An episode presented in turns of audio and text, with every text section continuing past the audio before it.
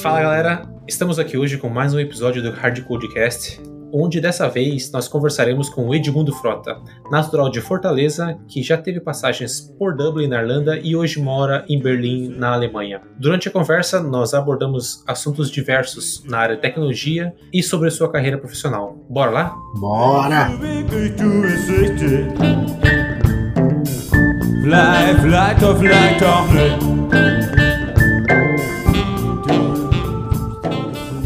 Fala galera! No programa de hoje a gente trouxe o Edmundo Frota, com quem eu tive a felicidade de trabalhar por um tempo em Dublin. A gente trabalhou junto uns três anos, né? Acho que foi uns três anos que a gente Quatro passou. anos. Quatro anos na Irlanda. E aí a gente passou uma pessoa super especial, conhece bastante de tecnologia. E a gente trouxe ele aqui hoje. Ele passou por Dublin, hoje ele está em Berlim e a gente vai conhecer um pouco a história dele, a trajetória dele até ele chegar onde ele está. Tudo bem, Edmundo? Opa, tudo bom, Leandro? Obrigado pelo convite. Tudo bom, Kelson? É, é um prazer estar aqui e é, vamos ver o que, que vai dar. Show de bola. Então, Edmundo, pra, só pra gente começar aqui, é, a gente vai fazer uma linha, uma ordem cronológica das coisas. É, você, co- como começou ah, o seu interesse por tecnologia lá no Brasil? Como é que foi essa? Você teve alguém nas- em particular que te mostrou o caminho da tecnologia? Ou foi alguma coisa que você foi pegando aqui e ali? Você falou, eu vou pra área de tecnologia? Ou foi, ou você chegou até cogitar outras áreas naquela época? Ah, infelizmente, eu não tive ninguém para me guiar. Foi mesmo assim, a- uma, realmente a vontade que eu tinha.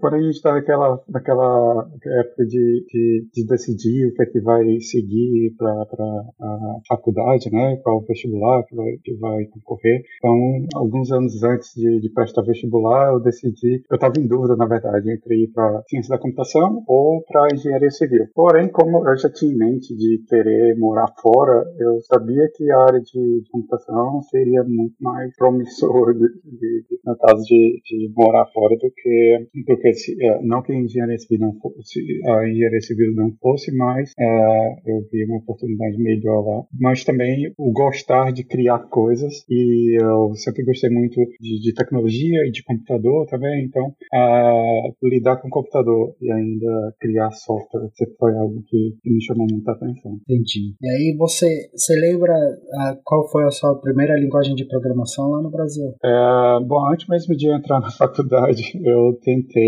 é, aprender alguma coisa de, de C, só que cara, meu conhecimento era mínimo e na época a internet não era muito ampla, então achar conhecimento era, não, era, não era tão fácil como hoje em dia, né? Então é, eu aprendi mesmo quando eu entrei na faculdade, né? Que no caso foi ah, Pascal. E, e depois, isso foi por seis meses e depois eh, eu comecei a aprender Java. Então, basicamente desde o começo eh, eu já, já lidava com Java e é a linguagem que eu trabalho até hoje. Entendi, legal. Então foi dentro da faculdade você descobriu Java e foi ali que você foi se especializando nesse, nesse caminho aí, nessa trilha. Sim. Pô, legal. Daí você tinha comentado que, assim, você já estava pensando, você já estava pensando em trilhar uma carreira que te desse a oportunidade de, de sair do Brasil, né? Eu lembro que, assim, teve uma época que você foi pro, pro Canadá, que você foi visitar e você começou, eu acho que foi aquele momento ali para você que foi, você começou a ver, falou, eu preciso,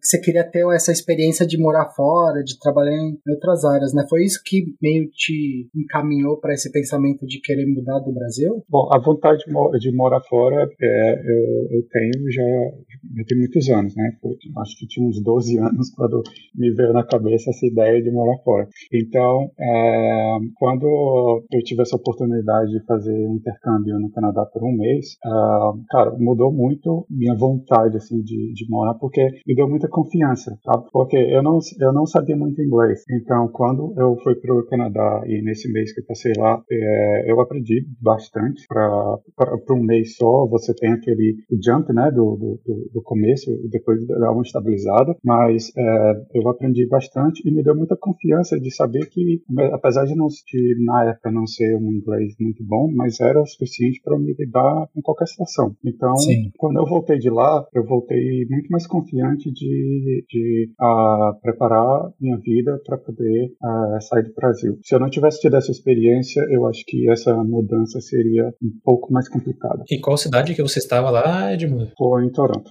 Ah, legal. Ah, cara, muito legal o Canadá. Quem, quem tiver a oportunidade de visitar, eu recomendo porque é fantástico. E aí, assim, quando você começou nesse processo de procurar um lugar para sair do Brasil, você, eu imagino que você deve ter cogitado vários lugares, né? Você deve ter provavelmente é, pensado no Canadá, pensado em outros lugares da Europa, e aí você foi para Irlanda, né? Como é, por que que você, como foi esse processo de decisão até você chegar na Irlanda? Sim, é, eu, sim, é, uma das primeiras opções seria o Canadá, obviamente, e, mas também a Irlanda estava lá é, como meio que segunda opção. Porém, a, o processo de imigração do Canadá é muito mais complexo, longo. É, eu teria que me focar a, a aprender inglês estando no Brasil, e não é algo que para mim é muito motivacional. Então, eu vi que indo para a Irlanda eu teria a oportunidade de aprender inglês e, estando lá conseguir um emprego na área, né? Porque a uhum. Irlanda tem muita vaga para tecnologia. Então, eu vi a Irlanda como uma opção muito boa e também estando dentro da, da União Europeia seria um excelente país para poder morar e visitar e até mesmo mudar para outro país, como eu fiz, eu morando agora em Berlim. E assim, é, como foi esse...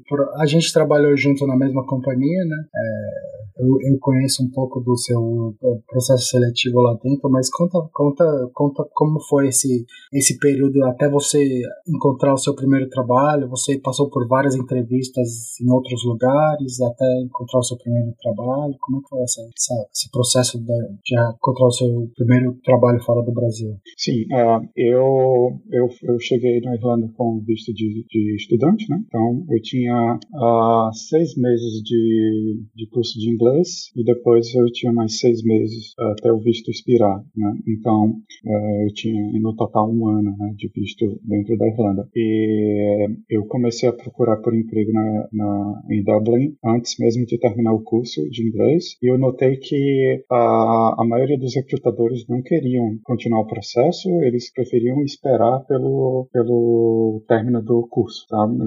O motivo eu não sei, talvez eles notassem que meu inglês ainda não estava uh, bom o suficiente, ou bom, não, realmente não sei o motivo. Mas acabou que eu terminei o curso e, por coincidência ou não, realmente uh, muitas oportunidades apareceram. E, cara, foi um, foi um aprendizado, sabe? Porque uh, o conhecimento que eu tinha de inglês, de, de leitura é, na área de tecnologia, é um, mas na, na, no, no speak, né, na, na fala, cara, era, era zero, porque no curso de inglês eu não falava sobre tecnologia, né? Sim. Então, é, eu aprendi bastante com as entrevistas. Até um exemplo aqui, por exemplo, é, eu não sabia como é que falava a rei. Eu, a rei, eu nunca tinha ouvido como é que como é que se pronuncia a rei em inglês. Então, Sim. na entrevista, o cara pergunta sobre a rei e eu, cara, eu não, eu não entendi o que o cara estava falando. Sabe?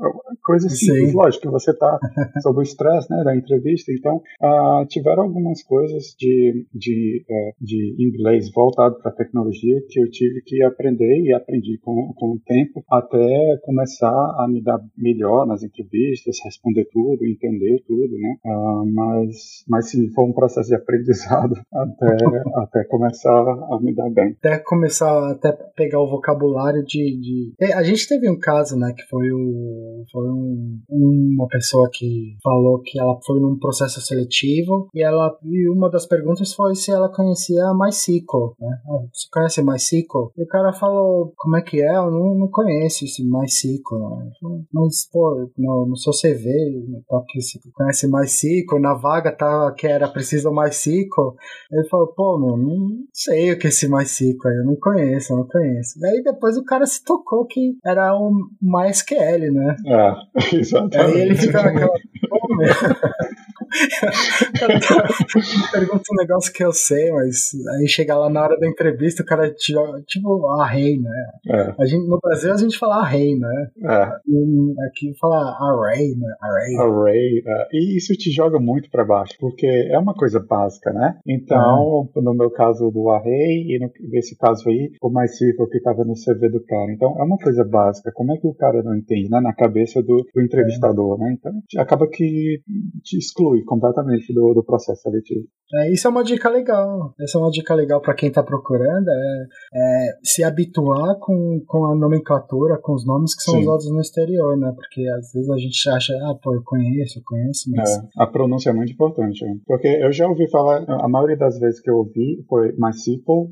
mas eu também já ouvi o pessoal falando eh, MySQL, né? Então, é, então, acaba que tem algumas variações aí do jeito que o pessoal pronuncia. É, E, e uma coisa que eu acredito também é que não pode desanimar assim, tendo um não. Né? A gente até conversou sobre isso no- em alguns podcasts que a gente já teve com convidados anteriores, que essa exposição a diferentes entrevistas, diferentes sotaques, é, nomenclaturas, e a- a- até mesmo para alguém que é, chegou num país ainda não se sente tão confiante no inglês, é, tem aquele processo de adaptação é, com as diferentes é, nomenclaturas e, e- e, é, inglês, mas o importante é ter essa exposição e é, com o tempo você vai construindo confiança, a, tua bagagem a, de, de entendimento da- da- das palavras vai crescendo e, e se- se- acaba se tornando uma questão de tempo, certo? Então é isso que a gente não quer vender sonhos, que a gente sempre fala assim, né? Tem um pessoal que sabe vender sonhos ir para fora e achar um emprego, mas é, é, é é aquele dito popular, né? É, você pode ter 100 nãos, mas o que importa realmente é você ter o, o primeiro sim. E Sim, com o tempo você acaba, acaba é, se, se tornando confiante para prosseguir em, em- em- outras entrevistas e além da carreira. Sim, sim. Eu, eu acho que é bem importante ter em mente ah, o- a, a progressão que você vai tendo né, durante os o processo seletivo. Ah, cara, eu não me lembro quanto, mas foram vários e vários ah, processos seletivos que eu, eu entrei. E, eh, então, desde conversar somente com o recrutador até conversar com o pessoal da empresa.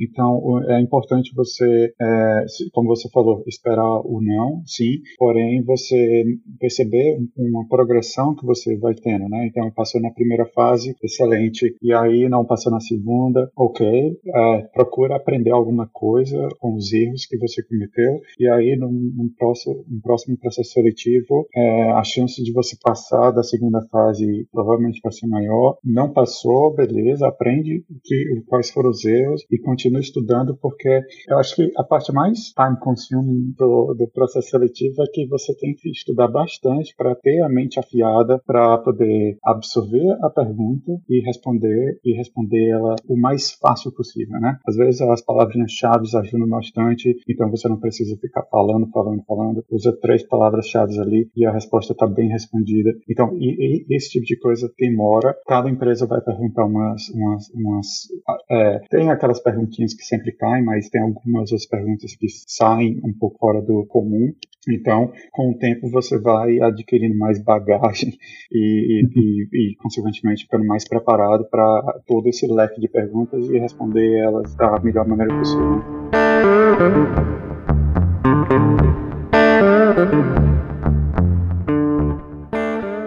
Uma coisa que a gente não tocou assim, é, quando você começou a aplicar para essas vagas no exterior, quando você chegou em Dublin e começou a aplicar para vagas, você já tinha uma bagagem legal, né? Você já tinha 5, 6 anos de experiência já na área, né? Sim, sim, eu já tinha cinco anos de experiência como full-time job. É, eu comecei como é, eu comecei como ju- junior, junior e eu ainda estava na faculdade também, então saía do trabalho e corria para fazer a faculdade à noite. Acabou que eu demorei anos para terminar porque fazia poucos, poucas ah, aulas, né? Sim. E então, é, e aí, aí eu cheguei a ser pleno né, nessa empresa que eu trabalhava, e aí juntei uma grana e vendi o que eu tinha. Na verdade, eu só tinha um carro. Vendi. E aí me mudei pra, pra Irlanda, né? Legal. Legal. E você, a gente não comentou, mas você originalmente você é de Fortaleza, né? Sim, sim, sou de Fortaleza. Legal. É, E, e essas vagas que você aplicava em, em Dublin e Edmundos eram todas mais focadas na área de Java ou até você tentava se aventurar assim por algumas outras posições, não necessariamente em Java? Porque a gente vê que também que existem muitas empresas que não se importam tanto com aquela específica tecnologia que você trabalha. Claro que é, é, é um, é um bump muito grande na- nas chances que você teria de, de ser contratado, mas é, linguagem de programação por linguagem, no fim, no fim do dia, uma semaninha bem pegada numa linguagem nova, a gente consegue aprender. E então, uma curiosidade mesmo, você aplicava mais para as posições com Java? Eu pergunto isso porque é, gostaria também de ver o mercado hoje em dia, porque eu sei que Java esteve muito em evidência até nos anos, cinco anos atrás, quando você é, estava em Dublin, mas naquele período, você tentou se aventurar também por outras linguagens ou era você tentou mesmo por, por você querer fi- ficar na área mais focada em Java? Eu continuei, na época eu estava aplicando para Java. Eu não me lembro de aplicar para nenhuma vaga que não seja Java, porque eu achava que eu tinha mais chance por, ter já, por já ter experiência e, e também, até o momento, era a linguagem, aí, na minha opinião, ainda é a linguagem mais forte, pelo menos pela quantidade de vagas que você vê no mercado. Então eu decidi continuar com Java eh, por acreditar que ainda seja assim a nível de mercado, né, a linguagem ainda mais exigida. E ah, não, agora eu me lembro que eu apliquei para uma para uma vaga de ah, Flex com, com ActionScript, porque eu tinha um pouco de experiência com isso também por trabalhar na empresa eh, um pouco com isso, porque o, o back-end era com Java e o front-end era o, o Flex, né, do, do Adobe que morreu já faz alguns anos, né. E eu me lembro de aplicar para essa vaga aí, mas não, não deu nada. Sim. Graças a Deus, porque eu realmente queria me livrar da, de, de flex, só que eu precisava do É. emprego, né? Na hora do desespero, o cara faz até, até o que, ele, que ele não quer fazer, né? E o Flex, é, eu- a, gente, a gente fez um programa sobre coisas que tem que morrer. Eu acho que Flex, a gente não comentou de Flex, mas o Flex tá morto, né? Ah, tá enterrado Tá- já, tá- sete palmos abaixo do terra, e que continue lá. Eu lembro do que tinha até um sistema, o sistema do Revenue na Irlanda, que era do que é o como é que chama? A Receita Federal Irlandesa. Ele era um sisteminha em Flash, era um desen- sisteminha em sim, Flex, é, cara. sim, e é era um negócio é. tipo, como é que os caras vão sair disso aí? E aí ele- eles finalmente eles fizeram, eles saíram lá, tem um sistema novo baseado em web, eu não sei Sim. É, já tem uns dois ou três anos, né, que eles mudaram. Que eu não acho muito bom também, na verdade, é- mas vamos deixar em off. Mas não sei, eu não sei se em algum momento fez sentido para um, pra um CTO o cara falar assim, eu vou fazer esse sistema em Flex, sabe? É, tipo, era uma tecnologia que era, já era, é, ela é proprietária, né? Uma linguagem Sim. proprietária, que ela é fechada e tudo. Então, eu, eu não sei como era a situação do Stack Overflow para Flex. Provavelmente devia, devia, devia ter uma comunidade legal, porque Flash tinha bastante gente trabalhando com Flash e mas... É, E o que eu acredito que na época, antes de eu vir para a Irlanda, o Flex deu muita força por é, fornecer uma plataforma que você consegui- conseguiria fazer também aplicações para desktop com ele. E então eu acho que esse meio que foi um pioneiro nessa. é, nesse, Ah, nessa maneira né? isso, e, e eu lembro que até na época que eu estava estudando, antes de vir, é, isso faz o quê? seis, sete anos atrás, talvez oito, te- teve um período que veio com muita força, mas durou muito pouco. Então, foi aquele hype inicial que deu uma atração, mas não, não conseguiu Eu acho que o tiro, o tiro do Flash foi, o, foi a Apple, né? Quando a Apple Sim. falou assim, eu, eu não vou rodar Flash, aí ali, Matou, matou. é. ma- ali matou. É, foi, ali foi o, o checkmate do, do Flash. E, e agora, assim, a- é, vocês falando isso aí me, me, me, veio na memória aqui, é, é relativamente fácil você criar é, interface com o Flash, porque é orientado a, a componentes, né? Então tá tudo pronto lá. Você, pode, tem, tem alguma certa lógica envolvida em relação quando um componente comunica com o outro, fazer os bind engines, do, do, dos dados para poder popular os componentes e tal. Porém, é, tá tudo lá, né? Então é muito prático. E na época o Java, o JavaScript, ele estava meio que estagnado, né? Então não estava evoluindo é. muito. E alguns anos ah, depois, acho que na, por volta de 2014, 15 ou 16, não me lembro exatamente, o Java voltou a, a ganhar força e mais gente criando bibliotecas e, e, e, tudo. Então acabou que deu um boom no, no JavaScript, né? É. JavaScript era bem fragmentado, né? É. Tinha código que rodava Internet Explorer, não rodava em outros browsers, sim, era um negócio. Aí veio o jQuery para meio resolver esse negócio. E no final das coisas, nas, das contas, foi o que você falou, né? Você falou do, dos componentes, que você põe um componente, se comunica com outro. E hoje é, você pega um framework aí, React, é isso que ele faz, né? Ele é, tipo, são pequenos componentes que você vai desenhando, vai colocando junto e ele se comunica com o outro. Então, quer dizer, o Flex em si morreu, né? O Flash morreu, Sim. mas a, aquela ideia de, de, de ter o tudo ainda tá bem forte, né? Quer dizer, essa, essa coisa ainda tá aí rodando. Legal. Então, voltando aqui no, no assunto do, de morar fora, de você estar tá na Irlanda, e, e aí depois começou, você estava na Irlanda, né? Imagino que você estava adorando aquele, aquele weather irlandês maravilhoso, aquela, tava curtindo aquela chuva gostosa, aquela praia bonita, né? Aquele é. verão, aquele verão de, de, de 15 graus quando Sim. num dia bom. Friozinho no final da tarde. Aí você fala, a gente tá sacaneando aqui, mas é o Kelson tá lá ainda, né? A gente tem que, tem que pegar leve aqui com ele. Mas aí você começou a, pesquisar outros lugares, começou a. Como é que foi esse processo para você? Assim, você, você já estava focado em ir para Berlim, para a Alemanha, ou você já estava pensando em, em, lugares diferentes? Cara, é, eu, eu, eu, tinha na cabeça algumas, algumas opções é, de países onde eu queria morar, e a Alemanha é, é um deles. Porém, quando eu estava pensando em sair da Irlanda, é, eu pensei em algumas algumas opções na União Europeia, né? E a minha, a minha namorada, ela já, ela já trabalhou aqui na, na, na Alemanha, então ela já tinha algum conhecimento, né, da Alemanha. Ela é croata, é, então ela já, já tinha algum conhecimento, então ela gosta muito daqui. E, e, e, a, e como eu falei, a Alemanha era, era uma das opções que, que eu já tinha em mente. E quando eu tentei, é, quando eu pesquisei, assim, quando eu fui pesquisar pesquisar a respeito de outros países, é, meio que não, não, tinha outra opção que não fosse a Alemanha. Eu pensei, por exemplo, Itália, né? Só que eu sei que a economia italiana não é não é essas coisas todas, Sim. apesar da língua ser um facilitador, seria muito mais fácil aprender italiano do que alemão. Mas é, eu pensei Espanha também, Espanha seria um país interessante, porém é, não, não, eu não, não, tenho muito interesse, eu não tenho muito interesse em morar na Espanha, como também tem problema da economia. A França, na verdade, não, desculpa, Leandro, mas não foi meu interesse também. então, é, resumindo, né, foi por eliminação assim que, que eu cheguei à decisão de é a Alemanha e ponto final. Então, é, a Alemanha era, já era a primeira opção fora Irlanda, então por, ah. tentei ver outros, outras opções e então é, realmente decidi por Alemanha, apesar de que a língua ser um fator muito é, é, que conta muito na parte negativa, né? Por eu não falar alemão, ter, ter zero experiência com o alemão e então ter que realmente aprender do zero. E você tem um passaporte europeu, Edmundo? Não, não tenho. É, o, o, visto que eu tinha, o visto de trabalho que eu tinha na Irlanda, ele só permitia trabalhar na Irlanda, porque a Irlanda não faz parte do, do, do Schengen Area. Schengen, é. Schengen, né?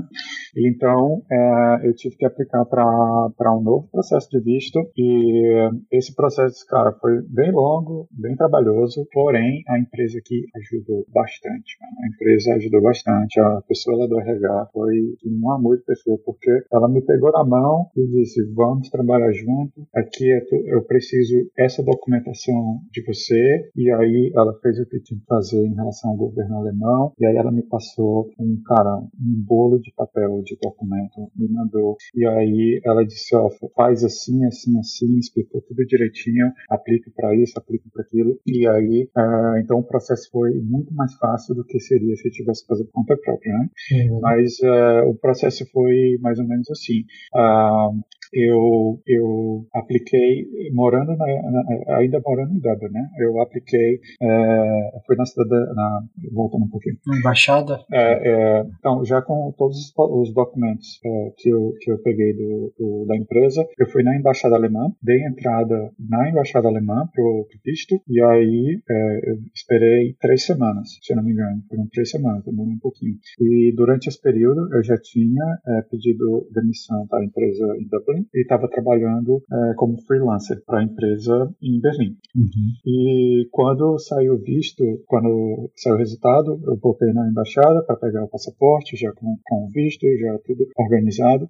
E, cara, acho que dois, três dias depois, eu, eu despachei a, a, as minhas coisas para uma empresa de mudança para enviar de Dublin para Berlim. E entrei num avião e, e, cheguei aqui em Berlim, porque na época minha namorada já estava aqui, né? Ela já tinha vindo antes. Uhum, legal. E uma, uma pergunta, então, Edmundo, que você comentou que já, você trabalhou é, quatro anos em, em Dublin, certo? Sim. E e o, no processo normal, hoje, se você trabalha cinco anos, se eu não me engano, você pode aplicar para a cidadania.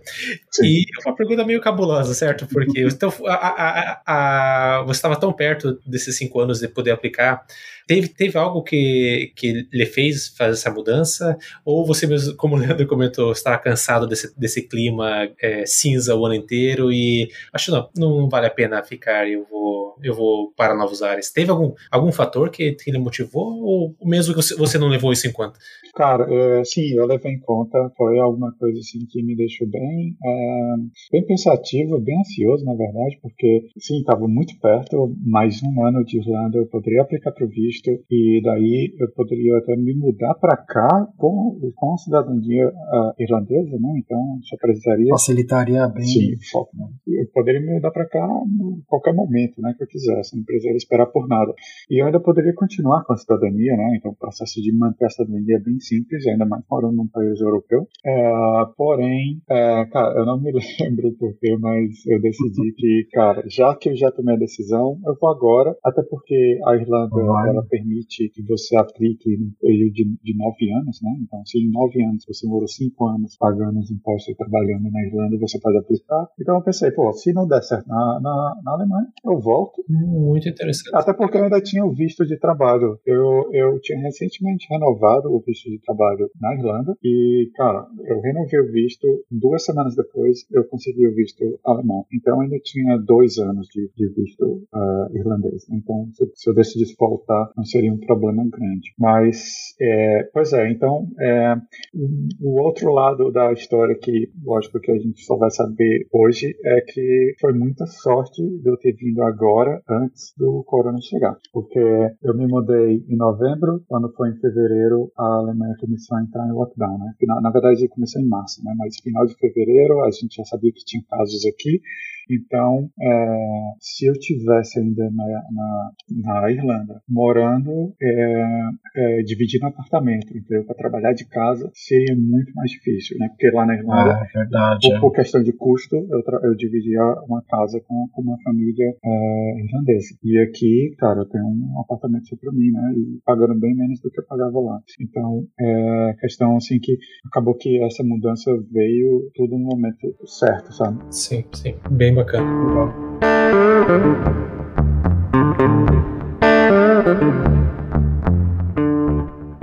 E aí, você estava falando assim do seu do processo seletivo, né? Antes da gente entrar nesse assunto, é, como foi esse, esse seu processo seletivo para a empresa em Berlim? Ela foi completamente remota? Você fez tudo via Zoom, Skype? Como é que foi? É, sim, é, é a, as primeiras fases foram remotas. Era basicamente conversava com uma, uma pessoa do RH ou da, da, a pessoa do RH da empresa ou o recrutador. Daí tinha a primeira entrevista com a pessoa, uma entrevista técnica. Se, se não fosse uma entrevista técnica, seria um, um teste técnico. Às vezes era responder algumas perguntas num sistema fechado, ou então era desenvolver alguma coisinha simples, como eu estava aplicando para a área de, de, de API, então, é, de REST API, então geralmente era desenvolver uma API simples com um pouquinho de banco de dados também, um fluxo básico, né, de API com CRUD e tal. E aí, é, então tinha um pouco de desenvolvimento também, e aí, passando essa fase, teria a fase de entrevista técnica também, conhecer o time, é, nesse momento, é, seria, nessa terceira fase, né, seria conhecer o time e, e ter uma entrevista técnica, também já dialogar em relação a, ao teste técnico também, e depois a última fase seria é, presencial, né, então eu tive a oportunidade de ir para lá duas vezes, e, cara, uma loucura, porque eu tinha que pedir folga em Dublin. e aí. pegar um voo. Pegar um voo de manhã cedo, chegar lá para entrevista por volta das 11 da manhã. Aí geralmente almoçava com, com o pessoal lá e, e conversava, tinha um bate-papo com eles e fazia mais algumas entrevistas e às vezes até desenvolvia alguma coisa lá de frente com, com, com, o pessoal. E aí, final da tarde, pegava um voo de volta para Dublin, né, para no dia seguinte voltar a trabalhar. Caramba, que loucura. Eu lembro dessa fase, cara. Eu lembro dessa fase. Foi uma loucura mesmo. Eu lembro que você, você tinha. Você ficava. É, e é isso tudo e tentando manter um pouco de segredo, assim, né, em relação à empresa em pra poder manter as coisas. Ó. E o que é uma loucura, assim, é, é pensar que você começa a refletir sobre tudo isso que você passou, né? Essa mudança de, de fazer essas entrevistas, ter que pegar o avião, ir num dia, voltar no final do dia, depois fazer toda a sua mudança e tal, e essa reflexão de ah, será que eu vou perder o passaporte e tudo. Eu sei que foi muito difícil essa, esse período todo, mas se você faz essa reflexão hoje, você fala assim, eu faria tudo de novo, ou você fala, não, eu ficaria quietinho lá na Irlanda? Ah, cara, ainda tem mais história para contar, certo? Porque essa foi a parte mais fácil, por incrível que pareça. Mas, é, cara, porque deu certo, eu faria de novo.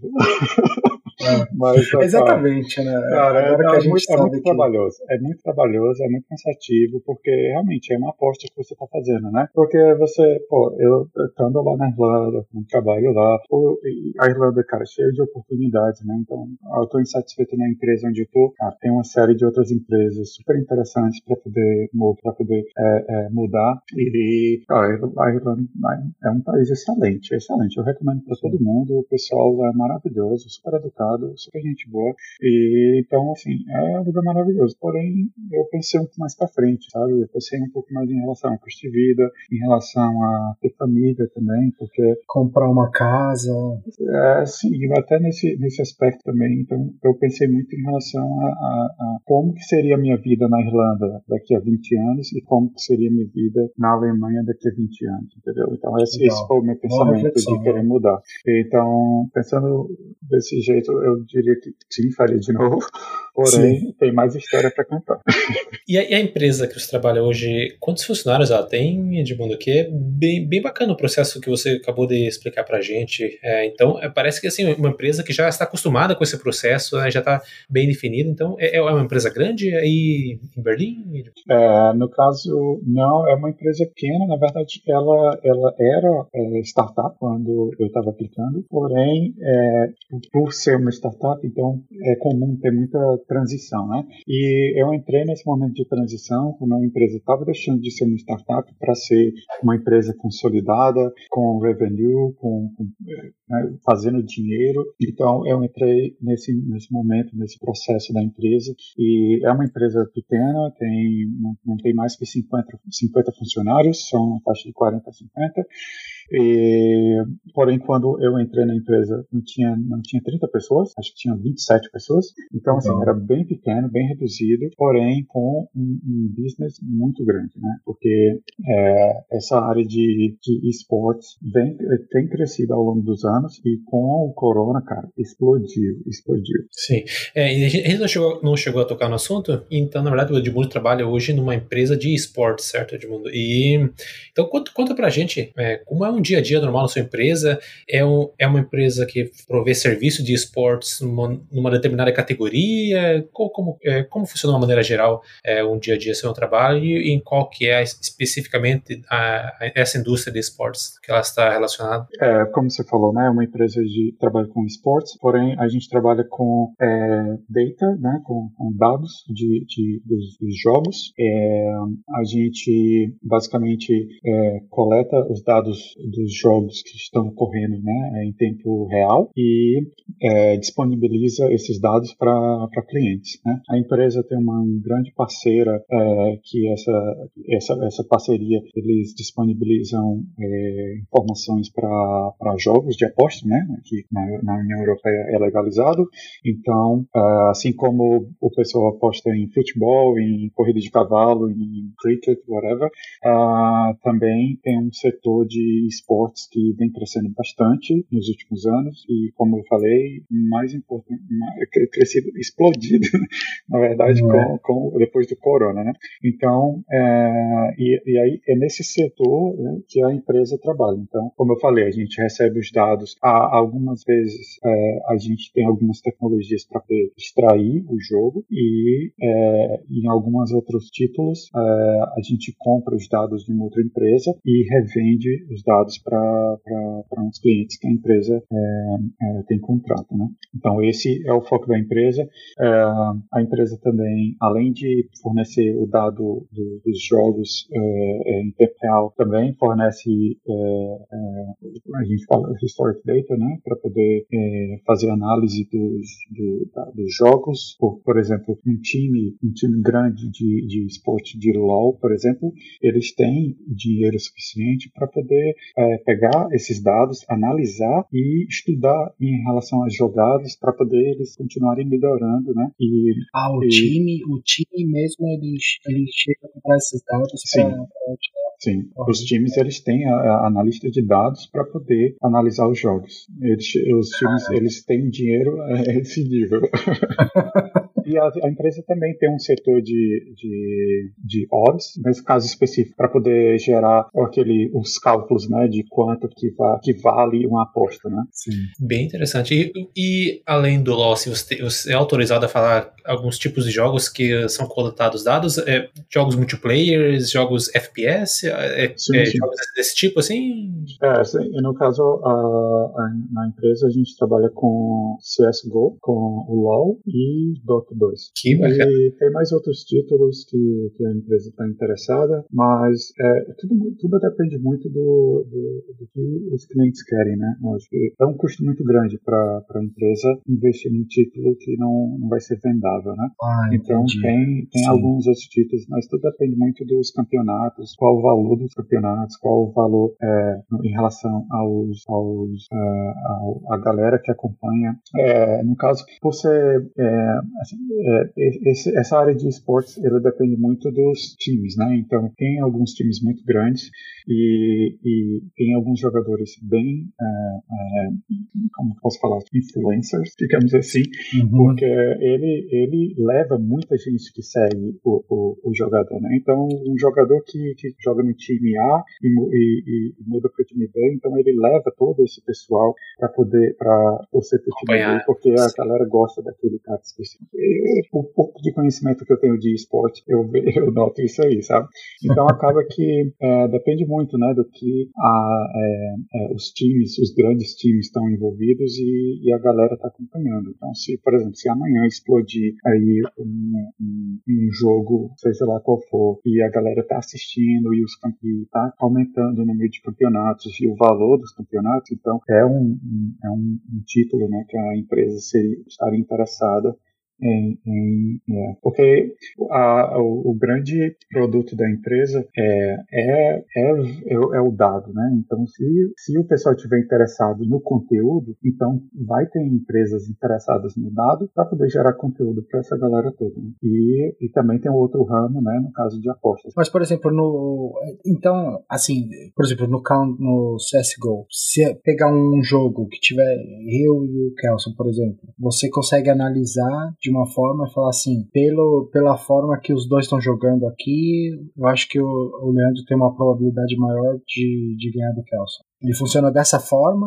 Não, é, assim, é, a gente trabalha com o dado em si, né? Então, o que é que, o que, é que a empresa consegue prover? É, pelo menos na área da empresa, na, na, área que eu trabalho, né, dentro da empresa, a gente recebe informa a informação do jogo e a informação vai ter, por exemplo, quem são os jogadores, os times, a ah, posição do jogador, quais são as armas que o jogador tem, por exemplo, no CSGO você tem a, a arma primária, a arma secundária, granadas, hum. então ele vai dizer tudo isso aí. É, então ele vai ter um, que a gente chama de um snapshot da, da partida, né, então com, com a situação atual, né, da partida. Com a linha do tempo de, de cada de cada snapshot naquele determinado momento do decorrer da partida.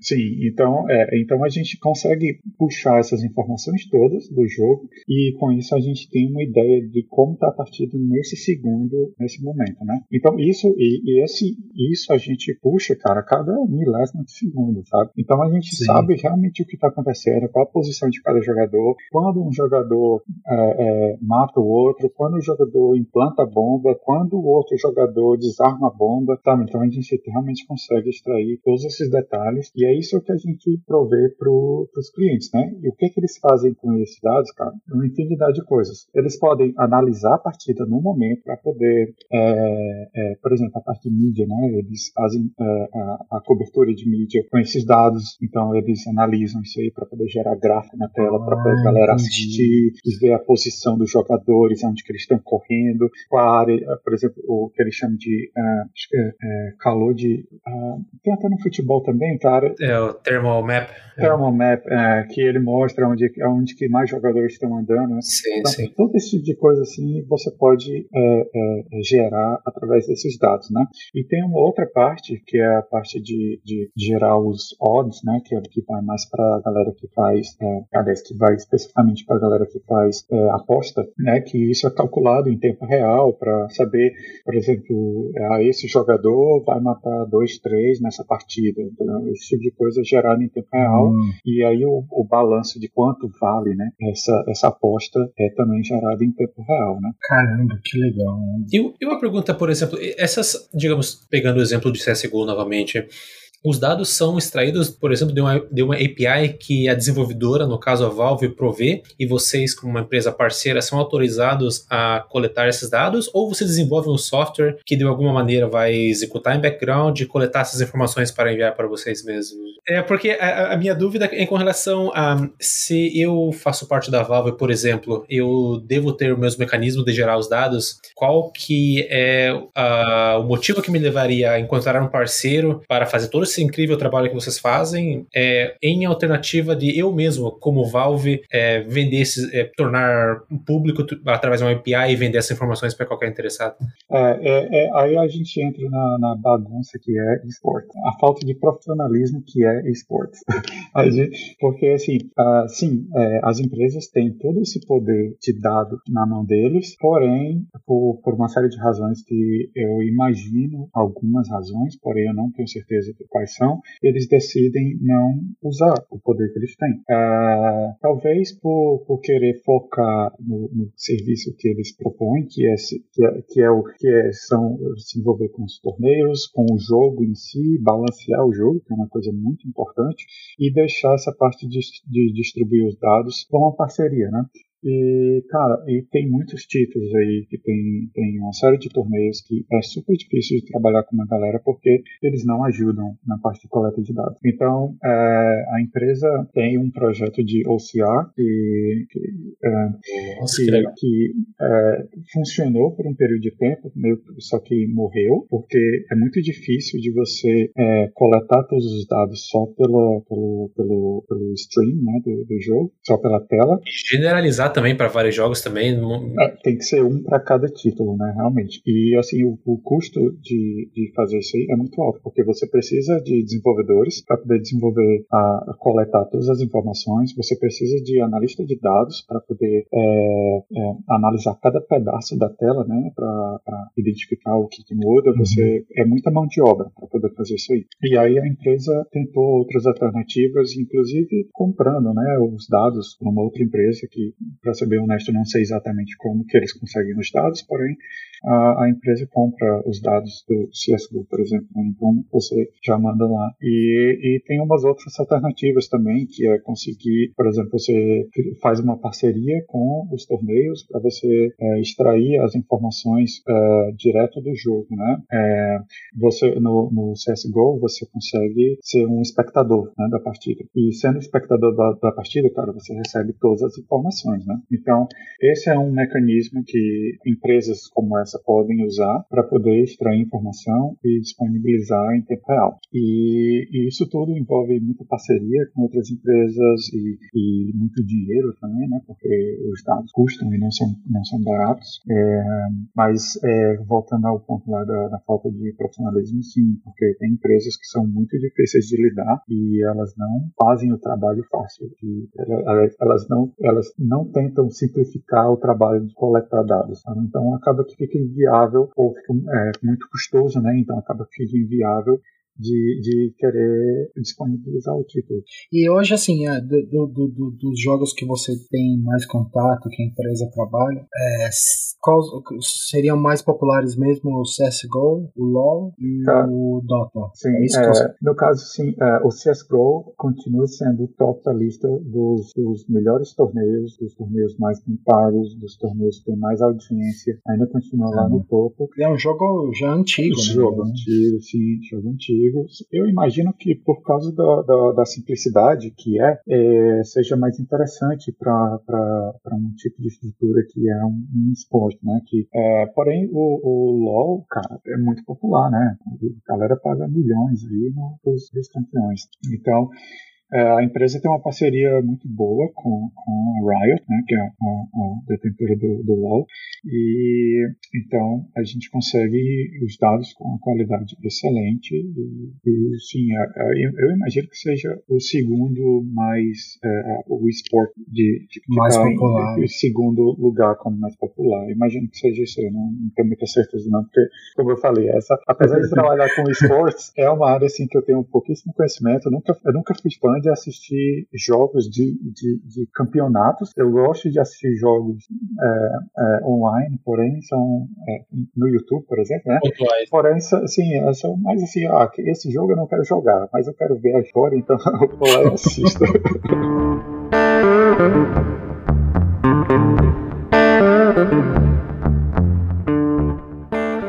com relação à tech stack que você trabalha hoje em dia, além do Java, assim, é bem, por sinal, bem interessante fazer é, esse trabalho com Java. Até ah, imagino agora até que um pouco faz sentido, porque como você recebe o dado, os dados do seu trabalho mais é mais um back-end, assim, né?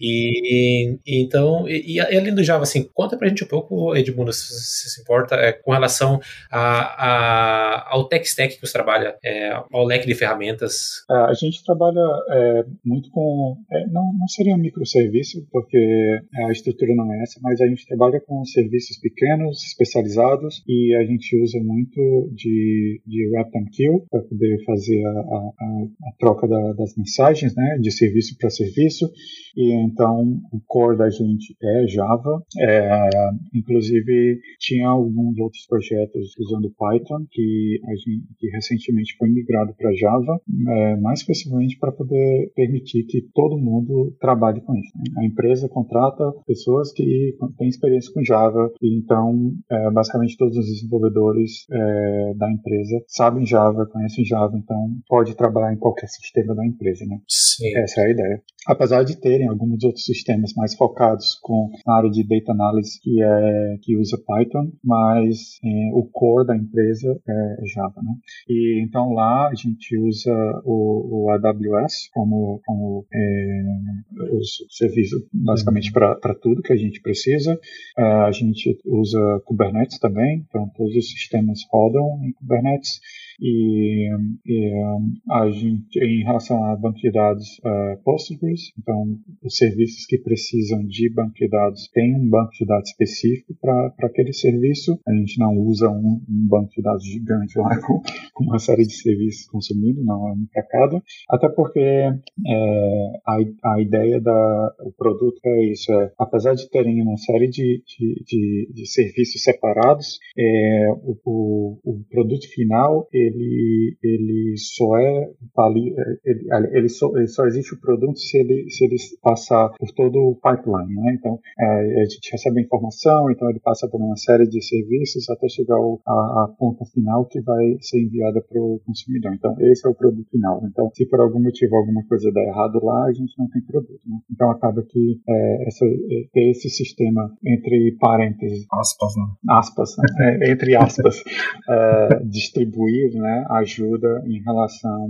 a ter, ter sistemas pequenos, focados e que são mais fáceis de manter e também é, é, consequentemente ajuda na manutenção e também é, ter esse, esse sistema meio, meio de, de novo entre aspas distribuído diminui a complexidade em um certo level, porém aumenta a complexidade em outro quando você tem que coletar informações de serviços diferentes, por exemplo, para gerar relatório, é bem, bem complicadinho, porque tem que pegar informação de um serviço, tem que pegar informação de outro serviço, e às vezes essa informação não está disponível, então você tem que armazenar ela em algum lugar e colocar tudo junto num, num, num relatório, mas é, bom, pelo, pelo, pelo, pela experiência que eu tenho adquirido na empresa, tem dado certo e eu acredito que esse é o caminho certo de fazer, pelo menos para esse caso. Legal, muito interessante. A gente estava conversando aqui, a gente entrou na área de tecnologia e tudo. Só para a gente ter uma, uma noção, você começou a trabalhar na empresa em novembro de 2019, é Sim. isso, né? Sim. Aí você trabalhou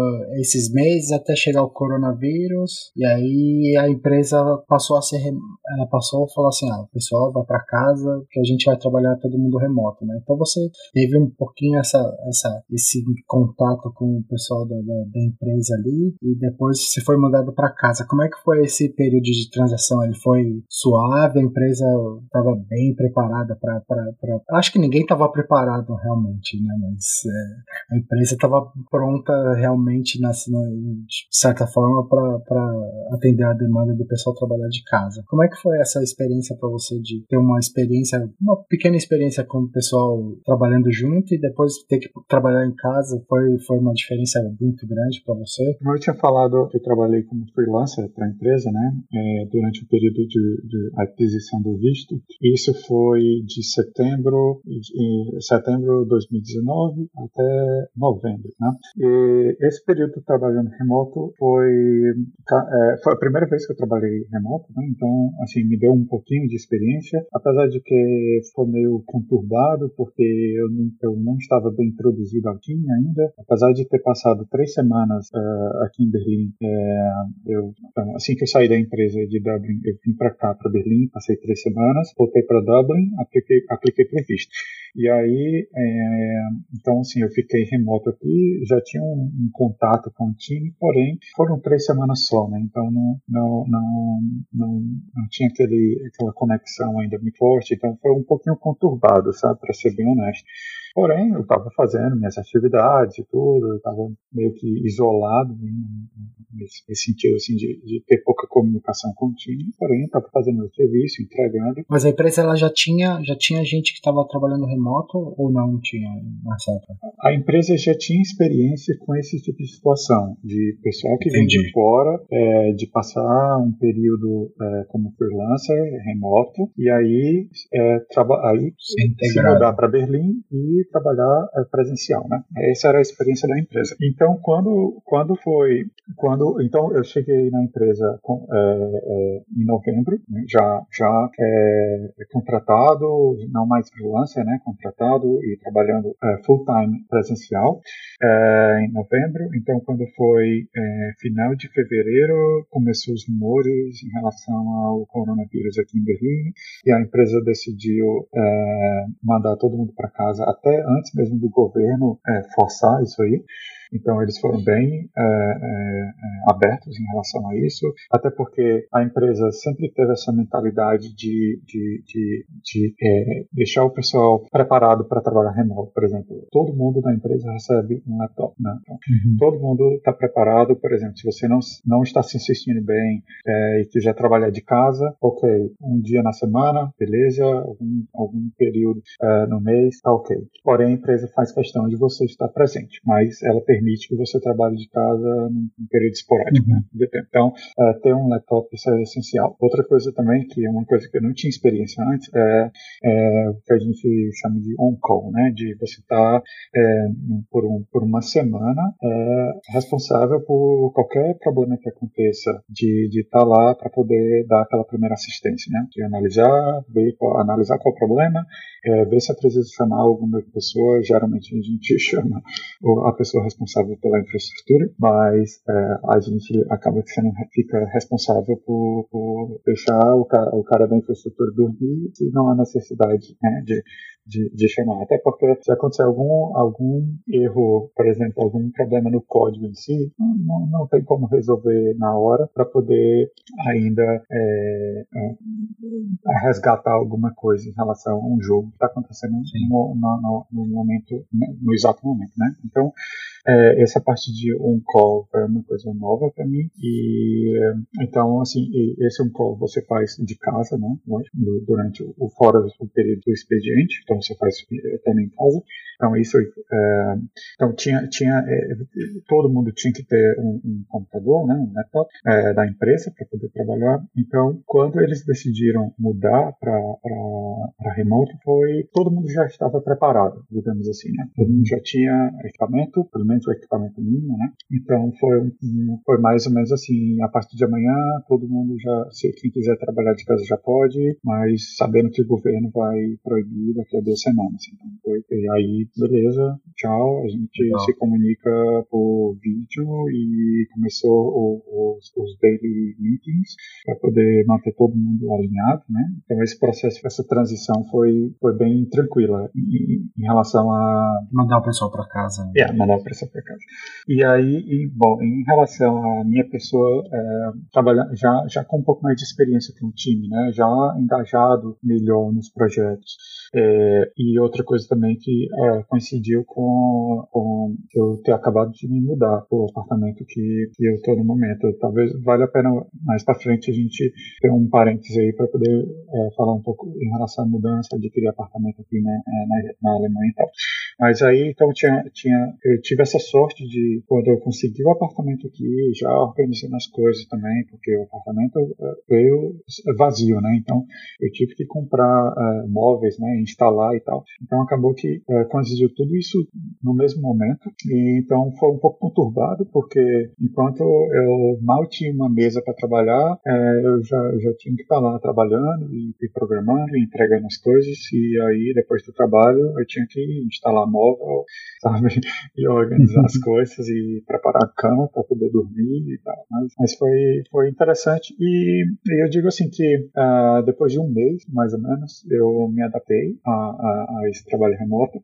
Uh, me adaptei a um, a, um, a um nível que eu estou entregando como eu entregava antes, como eu entregava presencialmente, porque é, no começo foi um pouco, um pouco complicado de manter o foco, sabe? É, porque é muito fácil você virar a cadeira para o lado e você olhar a bagunça que você está ao redor e você fica pensando, pô, tem que fazer isso aqui mais tarde, isso, aqui, outro. Então, para ser bem honesto, me tirou um pouco do foco a bagunça que eu ainda estava, né, por, por, mudar de país.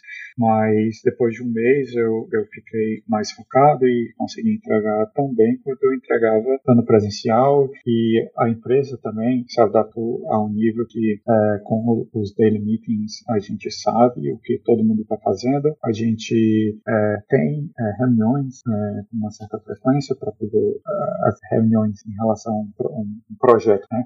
Então, para estar tá, tá todo mundo alinhado, todo mundo sabendo o que tem que fazer. Então, deu muito certo. E aí, é, nesse primeiro período, foi 100% home office. E aí, quando foi mais ou menos no verão, junho, julho e agosto, as coisas aqui abrandaram um pouco. Então, a empresa fazia questão que a gente fosse na, na no, no, escritório pelo menos uma vez na semana. Uh, e aí, e assim, eu ia para o escritório. É, é, era um momento interessante, porque é, você acaba conversando com alguns colegas que você não tem muito convívio, estando de casa, então você fica sabendo de alguns outros projetos que estão acontecendo, você fica se, se intera do que do que está acontecendo em relação à empresa como um todo, né? Não somente aqueles projetos que você está engajado. E aí, depois do verão, as coisas aqui ficaram mais complicadas, então voltei a trabalhar de casa e desde, imagino, desde setembro que eu não, não fui ao escritório por,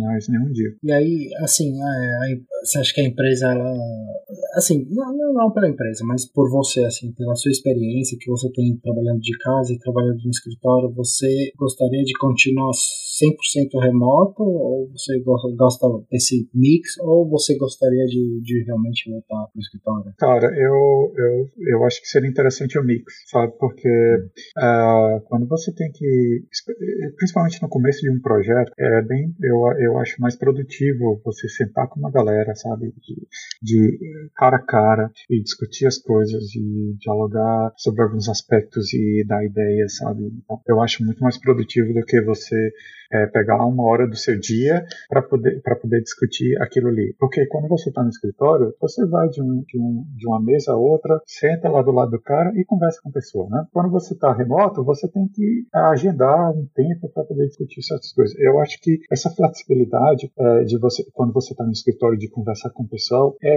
é muito mais produtivo, pelo menos na minha opinião. Porém, quando as coisas já estão definidas, o projeto está tá, tá, tá definido, você sabe o que fazer, Cara, eu acho muito mais produtivo eu estando em casa, porque tem menos influência, tem menos interferência, menos gente chega na minha mesa para conversar sobre coisas aleatórias. Não que isso seja ruim, na verdade, porque eu sinto falta dessas conversas aleatórias. eu, tô, eu tô dando risada porque eu trabalhei com o Edmundo e, e, e, Edmundo. A, a, gente conversava bastante sobre trabalho também, né? A gente conversava bastante, como você tá falando, né? A gente sentava um com o outro, discutia as coisas do projeto que a gente trabalhava junto, mas tinha bastante tempo que às vezes eu tava com tempo livre, eu falei, eu vou lá trocar uma ideia com ele. O Edmundo é sempre, é sempre um papo gostoso de ter, sabe? Assim, a gente conversava de várias coisas. Então eu sempre encostava lá no mesa dele e às vezes eu via que ele tava meio ocupado. É, pô, lá vem esse cara chato aí. Né? Pô, lá vem esse cara chato. É, cobri, cobri a vista assim, cara não falou comigo. Você via, você via que ele já tirava o fone meio irritado, assim, é. sabe? Você não, mas, cara, isso, isso faz toda a diferença, sério mesmo, porque é, é, como você falou, eu, eu, eu chegava para você falando de trabalho. A gente terminava, batia um papozinho curto ali, né? Falava sobre umas outras coisas. Ajuda você se aproximar da pessoa também, ajuda no trabalho em si. E, cara, pô, você tem aquele break para poder tomar um café e bater um papo, conversar sobre coisas aleatórias, até mesmo, por exemplo, no caso da Irlanda, né? Quando tá um dia de sol, cara, você quer ir lá fora e aproveitar um pouquinho, é. sei lá, 10, 15 minutos que você tem do break, né? Pra poder aproveitar Verdade. o tempo, tomar um café, sei lá, e, e, e esse tipo de coisa realmente faz muita falta, porque, cara, eu sempre eu acordo 15 para as 8, eu sento na minha cadeira às 8 da manhã e saio às 5 da tarde, entendeu? E, cara, não tem interação nenhuma com ninguém, sabe? Raramente bate um papo, bate, entre aspas, bate um papo ali, conversando com um colega ou outro para saber como é que estão as coisas. E, e, se fosse no escritório, cara, seria completamente diferente. No escritório, eu, eu, eu acredito que eu trabalharia, eu trabalharia menos e, e, e ainda assim seria produtivo.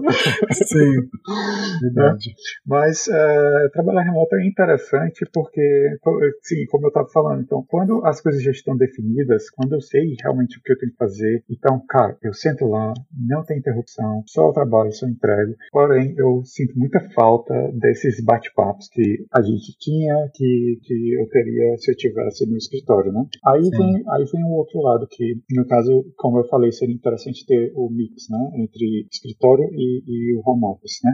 Não valeria a pena para mim ir para o escritório se as pessoas que eu trabalho não estariam lá. Entendeu? Então, se eu for para o escritório, eu estou sozinho lá, ou, ou outros colegas que eu não estou envolvido nos projetos que esses colegas estão, para mim para mim não faz não faz muito sentido, é só gastar tempo de transporte, porque eu levo, sei lá, 40 minutos para chegar no trabalho. Entendeu? Então, é só perda de tempo, porque eu poderia dormir mais. e aí. Ser mais é, produtivo em casa. É. Exatamente. É. Então, assim, é, é, muito importante que, é, é, lógico que vai ser uma, uma, uma nova fase para as empresas, né? Quando, é, o, quando o Corona for uma coisa meio que passado, né? Virar história é, essa, essa nova transição, porque na empresa onde eu trabalho agora, eles já falaram que eles vão ser flexíveis, né? Então vão deixar a pessoa trabalhar de casa, até porque está funcionando, e também, é, mas ainda assim exigem que o pessoal vá para o escritório.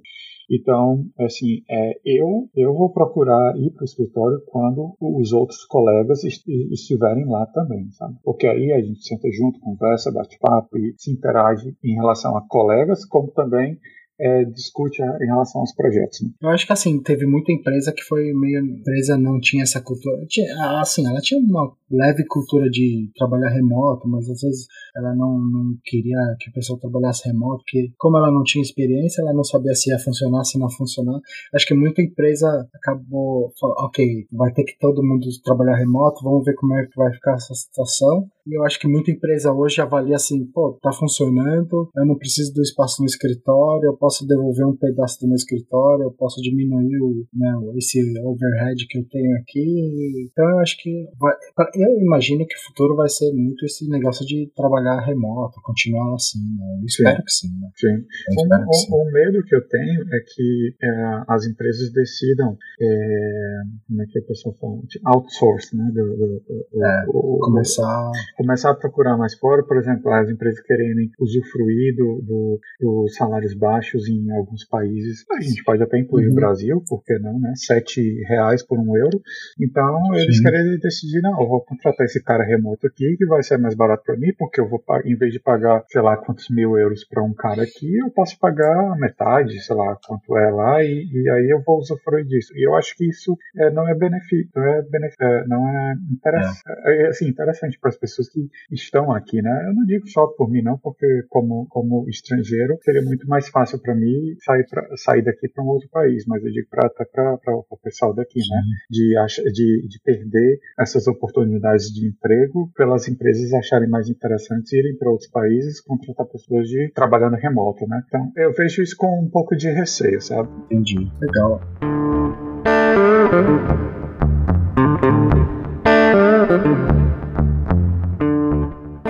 Depois desse tempo, eu sei agora como, como você chegou aí, depois entrou nessa fase de lockdown, é, a gente tinha até conversado antes, no, no, ambiente de trabalho você fala só inglês, né? É só inglês. Sim, é, a, quando eu comecei a aplicar para as empresas aqui na Alemanha, eu notei que, que muitas empresas elas têm um ambiente de trabalho em inglês. Já em outras áreas, como em outras cidades como Munique, Düsseldorf, mas é, basicamente assim, é, grandes cidades alemãs, é, somente Berlim era a cidade que a maioria das vagas que eu notei, é, elas exigiam inglês. Pelo menos 60%, 70% das vagas que, que eu pesquisava, eles exigiam é, ou mínimo ou nada de inglês. Já em outras cidades, como eu falei, Munique, é, Düsseldorf e, e outras cidades no, no, lado leste da, da Alemanha, eles é, exigiam um básico, se não um conhecimento de inglês para poder trabalhar.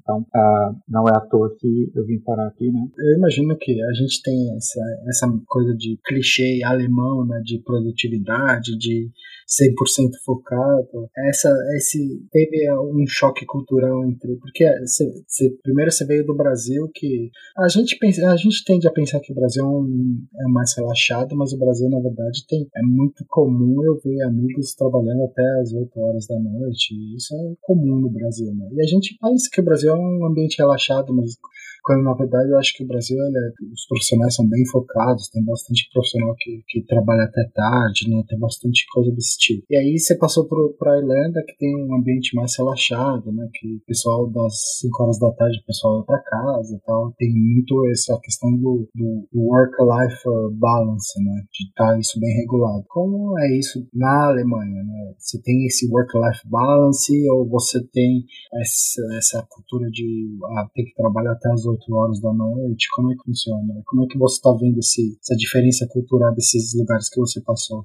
É, é, é, eu concordo completamente com o que você falou em relação ao Brasil e à Alemanha. É, eu acho que em relação ao Brasil ainda tem, pelo menos na minha experiência, né, ainda tem um pouco assim de meio que aquela questão assim de usar o chicote para poder botar o pessoal para trabalhar, sabe? Meio que forçado, assim apesar de ter, pelo menos com as pessoas que eu trabalhei, eles tinham comprometimento com a entrega, com, com o trabalho em si, Porém, eu notava muito essa, questão assim de, de sabe, puxar o pessoal para poder entregar mais do que, do que, digamos assim, a questão do work balance não era tão balance. Né? Então, como você falou, né, na, Alemanha, na, na Irlanda, né, tem essa questão do work balance, e aqui também tem bastante. É, porém, é, a, a, acho que a, a, única diferença que eu noto é que um, o pessoal aqui, eles, é, como é que eu posso dizer? Talvez eu seja desonesto com os irlandeses, mas é, eu acho que o pessoal aqui é mais, digamos assim, focado, entendeu? Por exemplo, agora é hora de trabalhar, vou trabalhar, vou entregar e acabou, entendeu? Chegou a minha hora, acabou, tchau, até amanhã. Então, é, Entendi. Eu acho que é isso. É, é, um, é um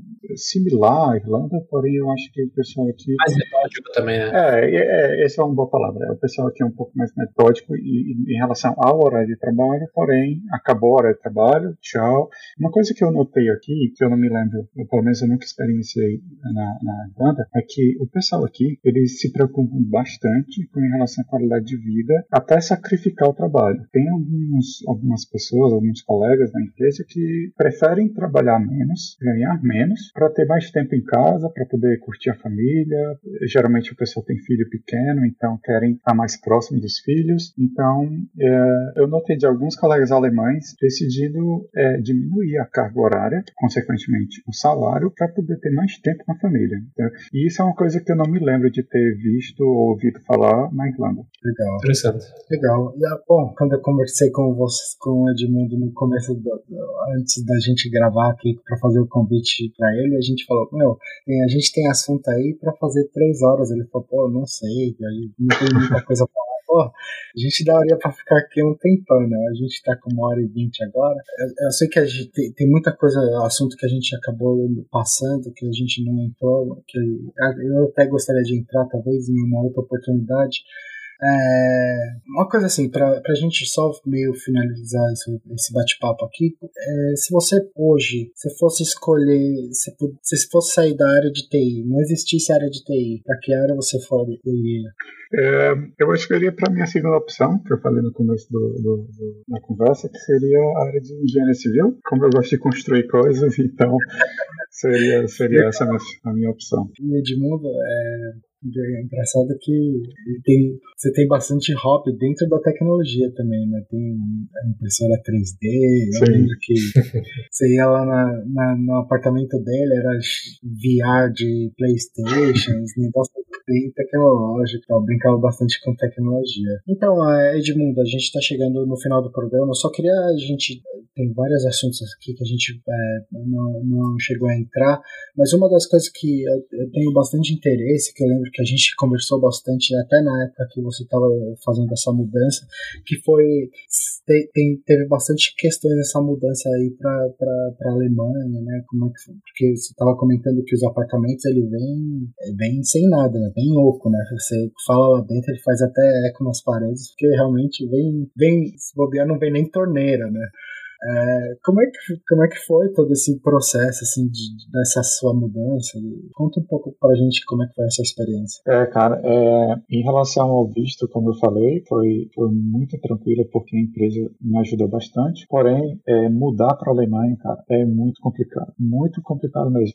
A gente acha que o Brasil é muito burocrático. Cara, vem conhecer a Alemanha. É muito mais burocrático. É burocrático de um jeito que não faz sentido. Por exemplo, se eu quiser adquirir um número número alemão, eu preciso ter um endereço. Se eu quiser ter um endereço, Sim. eu preciso de um número alemão. E aí, como que eu consigo ter as duas coisas? Então, então tem uma série de, de burocracias que, que é, uma coisa depende da outra, que eles que se contradizem, sabe? É, porém, no final das contas, dá certo, dá. Mas porém- como que você resolveu essa questão? é, Exatamente.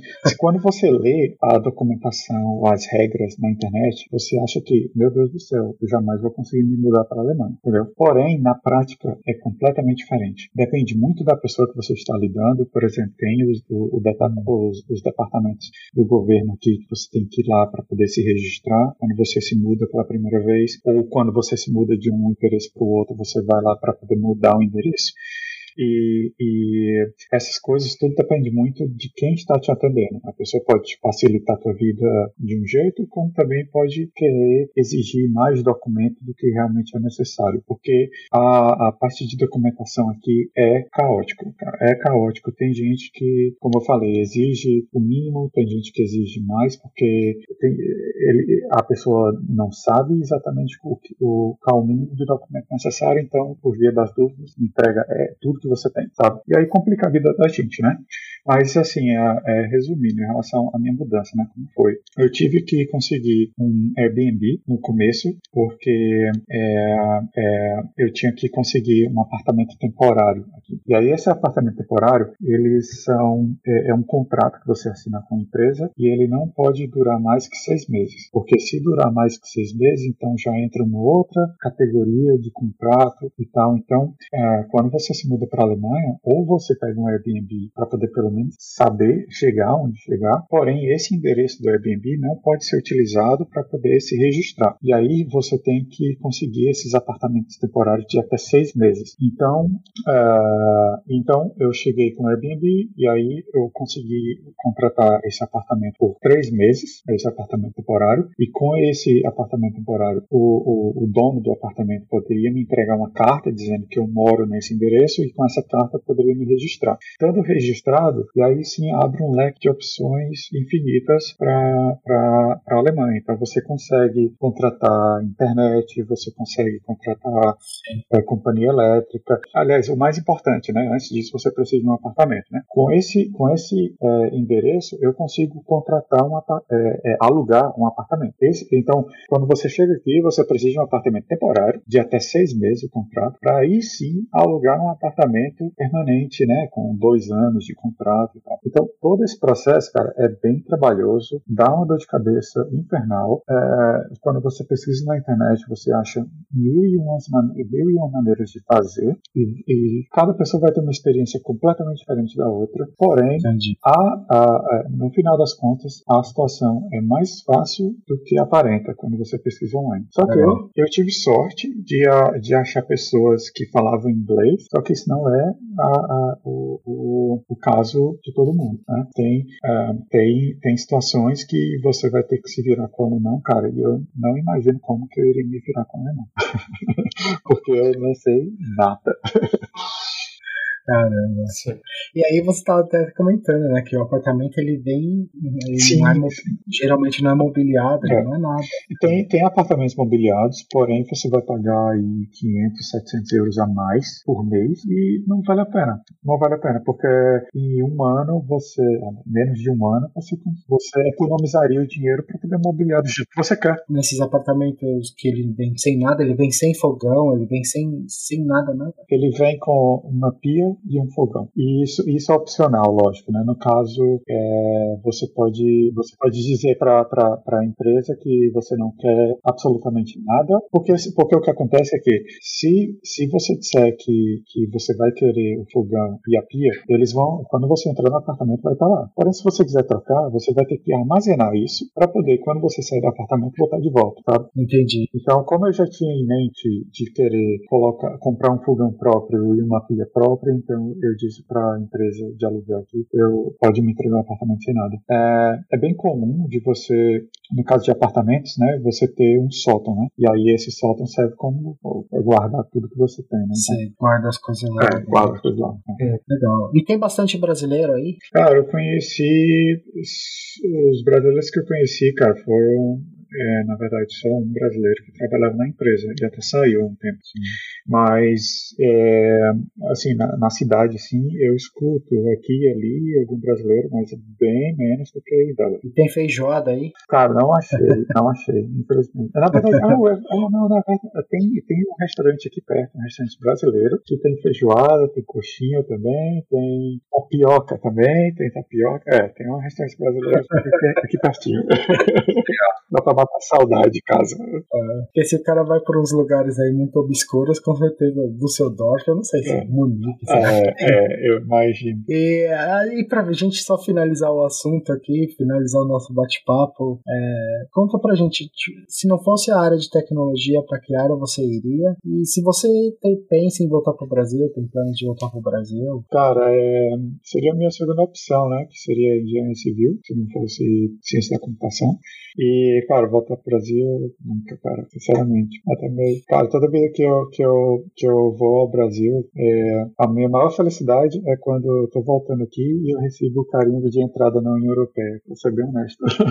não, não, eu, não tenho, eu não tenho vontade, porque, como eu falei no começo do, do, da nossa conversa, é uma coisa que eu tinha muita vontade desde, desde que eu era muito novo, né? Então, cara, eu me sinto super feliz de estar aqui, até mesmo uh, o país que eu não falo a língua, sabe? É, de você andar livremente, sabe, é, na rua, se sentir super seguro e ter uh, coisas, é, produtos de qualidade também, ou até mesmo. Eu não tenho carro aqui, porém eu não sinto a necessidade de um carro. O transporte público aqui é super confortável e seguro e eu consigo ir para qualquer canto muito mais rápido do que se eu fosse de carro. E então, assim, é, tem uma série de qualidades de vida que, que aqui me oferece e como me ofereceu na Irlanda também, que, cara, eu não trocaria por nada, entendeu? Pra voltar pro Brasil, pra ser bem honesto. Talvez, talvez, se eu já estivesse bem aposentado, já, já meio cansado do frio aqui, que quisesse ser enterrado no Brasil.